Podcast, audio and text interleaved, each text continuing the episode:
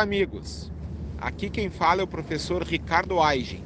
Estamos iniciando mais um podcast do CTPEC, o Centro de Tecnologia em Pecuária da Unipampa de Uruguaiana. Este projeto tem o apoio da Ganado Assessoria Agropecuária, Conhecimento Aplicado ao Campo e da Agrocomercial Saúde e Nutrição Animal. Aqui, nosso parceiro é você. Se você gostou deste episódio, curta e compartilhe.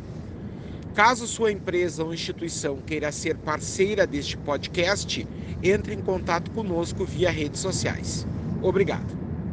Olá, pessoal. Estamos aqui com mais um episódio do CTPEC Podcast. Uh, neste episódio, vamos falar uh, sobre a categoria de sobreano, uh, um tema que devemos prestar bastante atenção. Conosco hoje o professor Tiago Galina e o Ricardo Rodrigues Cardona. Bom dia, professor Tiago. Bom dia, Ana Gabriela. Bom dia, Guilherme. Um abraço, um bom dia especial para o Ricardo, que está gravando conosco durante a manhã, por isso esse bom dia. Uh, o CTPEC tem uh, veiculado através do podcast esses, essas gravações para que a gente consiga difundir né, a, o conhecimento, as práticas, as coisas que fazem a fronteira oeste, num dos seus eixos, crescer ainda mais, que é a pecuária. E a gente sabe que a pecuária pode ser dividida em vários sistemas, uh, mas tem um deles que a gente habitualmente consegue fazer a divisão e hierarquizar né, os manejos, que é para os terneiros, para os sobreanos, para as vacas de cria, para as vacas solteiras, para os touros. E esse podcast hoje tem um foco, é um primeiro desses manejos que a gente quer gravar, e a gente vai falar sobre uma categoria que, neste momento, passa por desafios, que é o sobreano. E eu convidei, então, o médico veterinário Ricardo Cardona, que trabalha com gestão de propriedades, é, junto com a sua empresa, Up Rural. É, ele tem uma larga experiência, tanto aqui no, no sul do Brasil, no Rio Grande do Sul, fronteiro oeste, quanto no centro-oeste. E eu queria dar um foco para ele hoje em perguntas direcionadas ao sobreano. Então, nós vamos trabalhar esse tema. Cardona, Bom, vamos falar sobre uma categoria, então, que parece, não digo que seja negligenciada, mas comparado ao terneiro, ela tem menos desafios. Comparado à vaca adulta, um pouco mais. Mas o sobreano já é aquele passo à frente dentro das categorias que não dá para ser perdido nada, né? Então tem que prestar atenção em sobreano. É, elas não são sensíveis a muitas doenças, mas tem problemas que acontecem nessa categoria. Tu poderia descrever para nós quais são os principais problemas que a gente tem que prestar atenção? Bom dia, bom dia, professor. É, primeiramente, eu agradeço o convite do CPTEC, tá? Agradeço a lembrança e fiquei muito feliz pelo convite. É, eu poder contar um pouco da minha rotina, da minha história, né? Que hoje eu trabalhando com gerenciamento, atendendo toda a fronteira oeste Uruguaiana, Alegrete, Livramento, né? agora com as fronteiras fechadas, não estou indo mais para a Argentina, é, Uruguai também tinha algumas tarefas, então eu poder contar minha, minha, minha, meu dia a dia, eu fico muito, uma coisa que eu faço com muito amor, né, eu, eu fico muito feliz, né, então muito obrigado. E falando nessa categoria específica, né, nós podemos ranquear, eu acho que dentro da propriedade hoje, é, as mais sensíveis, as mais delicadas, né? E, então, depois do terneiro, como o professor falou, a, a sobriano é uma categoria sensível, né? E está mudando um pouco agora a, a, o olhar sobre ela, né?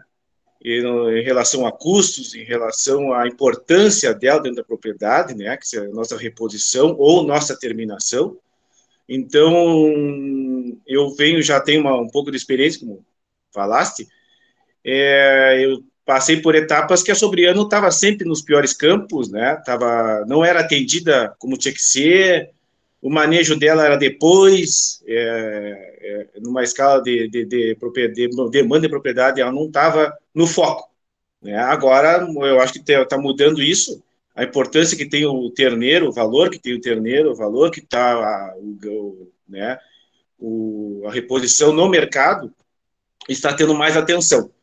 Né? Então, eu acho que é o, os maiores desafios E dentro dessa categoria, né, olha, eu acho que relação, eu vejo vários pontos. O ponto principal é o bem-estar, né, que podemos falar em sombra, importante, ainda mais nós aqui do gado europeu e agora fazendo esse calor é, nessa época que estamos, que é delicado, né, é, sombra, água, água corrente, se possível, né, e, e um bom ajuste de lotação, tá? Então, isso seria um ponto principal. E falando no segundo ponto também, muito importante, seria o ponto sanitário, né? Nós temos aqui na fronteira áreas com infestação de carrapato, que, é, que essa categoria é, sofre infestações agressivas, né, e sente muito mais que uma vaca adulta, e temos também áreas sem carrapato, né, que esse animal passa um tempo grande desde o nascimento ou depois do desmame sem a infestação, e quando chega nessa idade sofre muito e acontece muitos imprevistos de surtos, né? Que mobiliza a fazenda nesse, nesse, nesse período em volta delas, né? Então, eu acho que seria dois pontos para nós cuidar e evitar imprevistos, como eu citei agora, o bem-estar animal, falando em ajuste de lotação, a qualidade do pasto, né? É um animal que não pode ter pasto grosseiro, é, é sente muito, é, é, trava o ganho de peso, está trocando de dente, né? Então, sempre numa qualidade melhor na fazenda, falando tá naquele ponto de cuidar bem delas, né? Que vai ser a nossa reposição, das fêmeas, no caso. No macho também, né? Se vai ser para também uma qualidade diferenciada.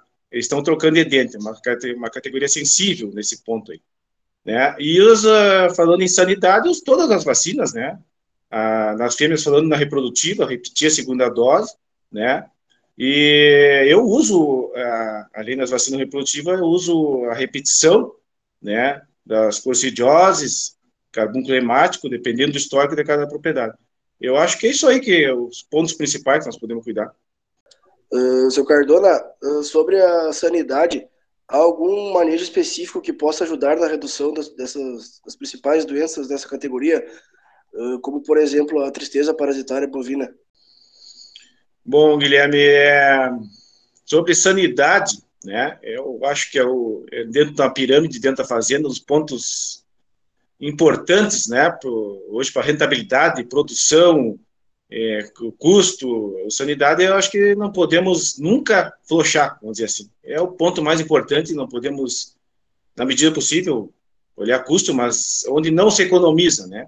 Eu, eu, eu tenho isso como, né, a sanidade dos animais é o mais importante. É, e falando no ponto tristeza parasitária, eu acho importante, né, depende qual é o, o vínculo que nós, profissionais, temos com cada propriedade.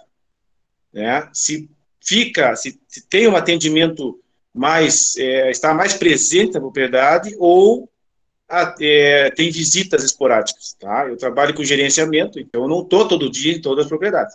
Eu, eu analiso muito para evitar qualquer imprevisto com essa doença, que hoje a mortalidade é alta, é, é não só a mortalidade, o prejuízo que tem, né, a perda dos animais, eu vejo a mobilização e o, e o, e a, a, o clima entre os colaboradores fica muito tenso durante esse período que começa a acontecer esses casos. E fica toda a fazenda olhando para esse problema e cuidando desse problema, e às vezes temos fazenda que não tem tantos colaboradores, né, falta pessoal, então isso é desgastante, é uma doença que desgasta toda a propriedade, sentido custo, claro, e psicológico, e, e né, então, mas o que, que eu posso, o que, que eu tenho usado para prevenir nessas visitas esporádicas, né, é o histórico de cada fazenda. Eu acho importante isso. Se essa categoria teve infestação quando nasceu, se teve infestação após o desmame, se teve pouca infestação, se teve muita, se teve média, o piquete que elas vão é, vai ser usado para elas é um campo de alta infestação, de média infestação, né? Eu faço um, um combo desse, desse histórico, dessa, desse monte, desse, dessa junção de informações, assim, e tento planejar o ano delas, né, é, sanitariamente. Né? Então, dentro disso aí, eu monto duas estratégias: conhecer o carrapato, conviver com o carrapato ou não conviver com o carrapato, né? Para evitar alguma uma, algum percalço nesse, nesse meio do caminho, até chegar à reprodução ou até chegar ao abate, né? Então, hoje eu tenho, eu tenho usado também eu posso citar aqui que eu estou ah, optando, que eu trabalho com mais de seis propriedades que não têm infestação de carrapato. Então, essa, no meu ponto de vista, no meu dia a dia, é o mais de, o maior desafio que eu tenho. Né? Hoje nós temos as que têm infestação carrapato alta ou média, é, também é um desafio, claro, mas é tá mais a nossa mão, né? Mais a mão técnica, a mão profissional, e, e já é um problema que nós estamos enfrentando há anos. Agora, a tristeza também é um problema, mas tem muita coisa assim que detalhe de gerenciamento que às vezes nem tá, não está tanto no, no tratamento, né? Está mais na prevenção para não ocorrer casos. Eu tenho usado bastante aplicação de vermífugo oral, tá? Não entrar com agulha, porque eu tenho visto que a agulha tem às vezes acontecido disseminação da, dos agentes da tristeza. Então eu tenho entrado com a vermifugação oral, né? Então eu já eu, eu diminuo esses riscos dentro da propriedade, né? De, após o manejo de agulha aparecer surtos, tá? Então também uma, mais um recurso aí que está se usando, que se usava antigamente e foi meio esquecido, mas eu voltei por, por evitar mais esse problema aí.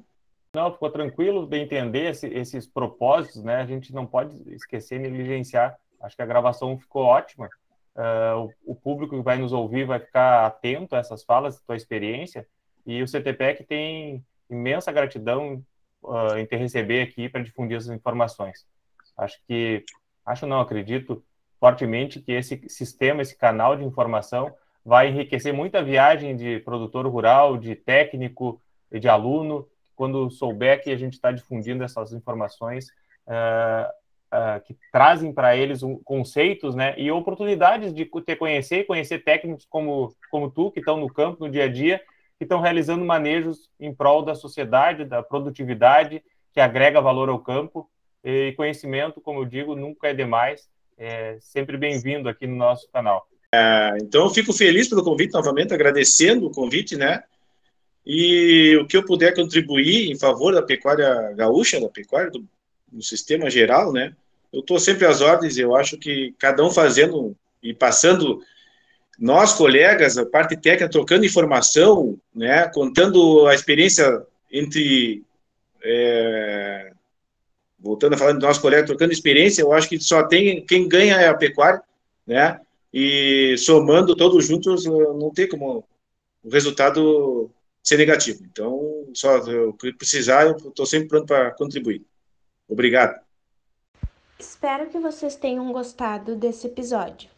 Sigam nos acompanhando nas redes sociais para ficar por dentro de todas as novidades, além de outros projetos que são desenvolvidos pelo CTPEC. Estamos abertos para sugestões, dúvidas e comentários. Este podcast tem o apoio da Ganado Assessoria Agropecuária, Conhecimento Aplicado ao Campo e da Agrocomercial Saúde e Nutrição Animal. Aqui, nosso parceiro é você.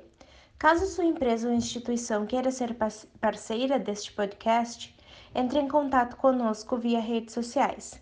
Obrigada por nos ouvir. Voltamos daqui 15 dias. Curta e compartilhe este episódio. Um abração a todos.